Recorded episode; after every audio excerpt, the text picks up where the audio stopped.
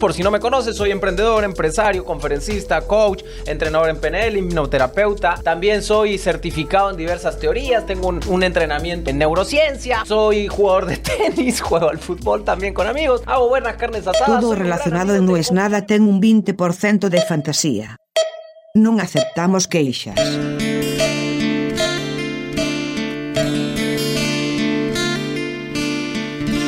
Para mí es como si hubiera ganado el Mundial.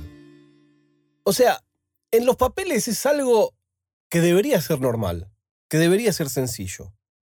Pero la verdad es que no lo es. O por lo menos no lo es para mí. Es curioso porque si tengo que hacerlo para un tercero, sería una cosa de rutina. No me asombraría en lo más mínimo.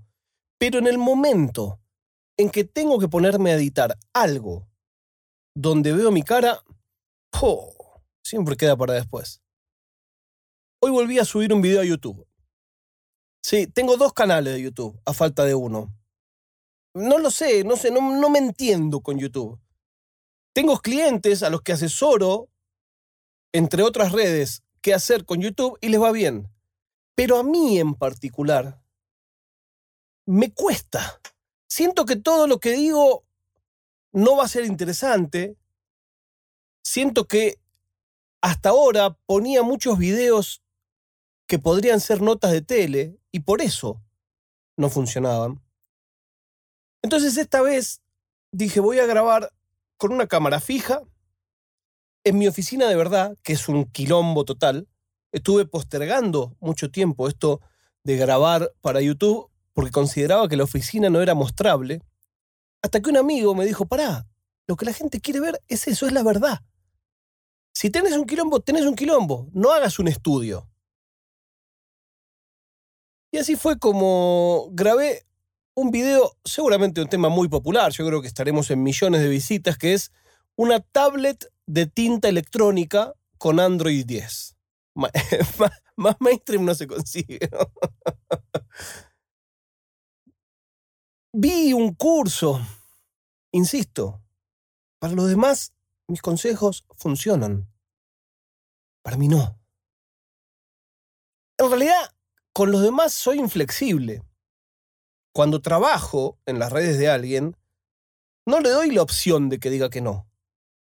O sea, si vos me contratás a mí, es porque vas a hacer lo que la planificación de redes que decidamos juntos dice que hagas. Pero básicamente esa es una manera elegante de decir vas a hacer lo que yo te diga.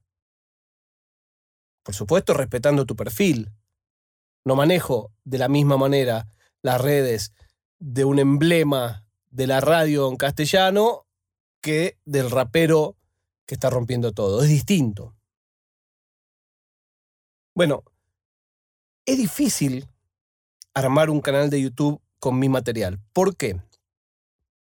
Porque si algo aprendí en este tiempo es que el algoritmo de YouTube, famoso algoritmo, que básicamente decide qué video te muestra en la home cuando entras, que te que básicamente elige qué video pone a continuación del que viste si vos no le das stop. Tiene un montón de reglas no escritas, pero que básicamente tiene que ver con mostrarle tu video a gente que vio lo mismo que aquellos que ven tus videos. Más o menos es así. ¿Qué quiero decir? Si vos mirás videos de Pablito Lescano noche y día, lo más probable es que cuando entres te muestre cumbia y no te muestre punk rock. Eso es como obvio. Bueno, más preciso todavía, si vos mirás cosas de un modelo de auto, te va a dar cosas de la misma marca, del mismo modelo y así hasta el infinito.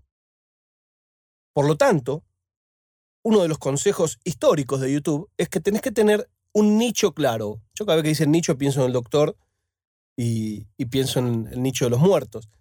Un poco es eso también. ¿Por qué? Porque la idea es que la gente tiene que ver un video atrás de otro, atrás de otro, y si tienen una unidad temática, eso es más probable que suceda. Cuando sos una persona egocéntrica como yo, vos decís, bueno, la unidad temática soy yo. Pues no. Claro, ¿cómo le explico al algoritmo que a mí me interesa tanto reseñar una tablet de tinta electrónica como viajar, como en su momento me interesaba hacer bromas en la calle, o como me interesó hacer un video sobre la PlayStation 4 en japonés? Y no funciona. Entonces fue ahí que hice un segundo canal que se llama Fierita Originales. En ese es en el que subí el video de esta tablet. Y ahí empecé haciendo videos que no hayan salido en televisión. Una categoría completamente estúpida, porque la gente que entra a YouTube ni sabe lo que es la televisión y lo bien que hace. En mi cabeza todavía estaba esa división errónea. Vamos a ver qué tal le va hice lo, lo que aconsejo hacer, sean los títulos, sean las palabras, las tarjetas en el video, los links a otras playlists. Ya me contarán si alguno de ustedes lo ve, qué les parece. Y si hay alguien acá que quiera darme algún consejo, siempre es bienvenido. Me gustaría tener la visión comercial que tuvo esa persona que compró en un remate de aduana 50.000 mazos de cartas a los que le faltaban los haces. Pagó por ese lote 15 dólares. 50.000 mazos de cartas, 15 dólares. Claro, vos pensás, lo habrá usado para empapelar una casa. Ahí empieza el pensamiento lateral. O sea, ¿para qué querés 50.000 mazos de cartas sin los haces? Sobre todo son cartas de póker, no hay manera, no sirve para nada. Bueno, es el pensamiento lateral lo que soluciona y lo que explica ese comportamiento y lo que convierte a ese tipo en un genio. Ese tipo quería importar mazo de cartas. No se podía. No se podía, estoy hablando hace muchos años. No se podía, no se podía, no se podía, no se podía. ¿Qué hace el tipo? Compra 50.000 mazos de cartas, se los manda sabiendo que se los iban a parar en la aduana. Se los para la aduana, se los decomisa y luego los saca al remate. Y ahí es donde él compra por 15 dólares 50 mil mazos sin los haces. Claro, vos decís, todavía me falta algo, hay algo que no entiendo. Bueno, lo que te falta cabe en una valija que es la que este tipo se hizo traer por una persona y que contenía pura y exclusivamente 200.000 haces antes de hacer la carga, retiraron los cuatro haces de cada mazo, mandaron los mazos sin los haces para que se los detengan.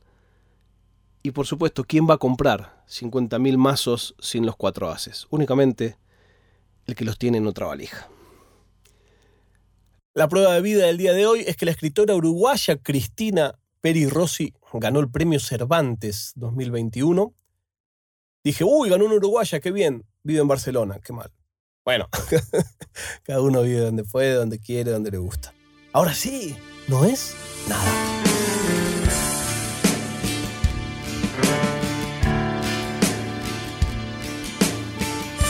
È una produzione di OfficinaNerd.com.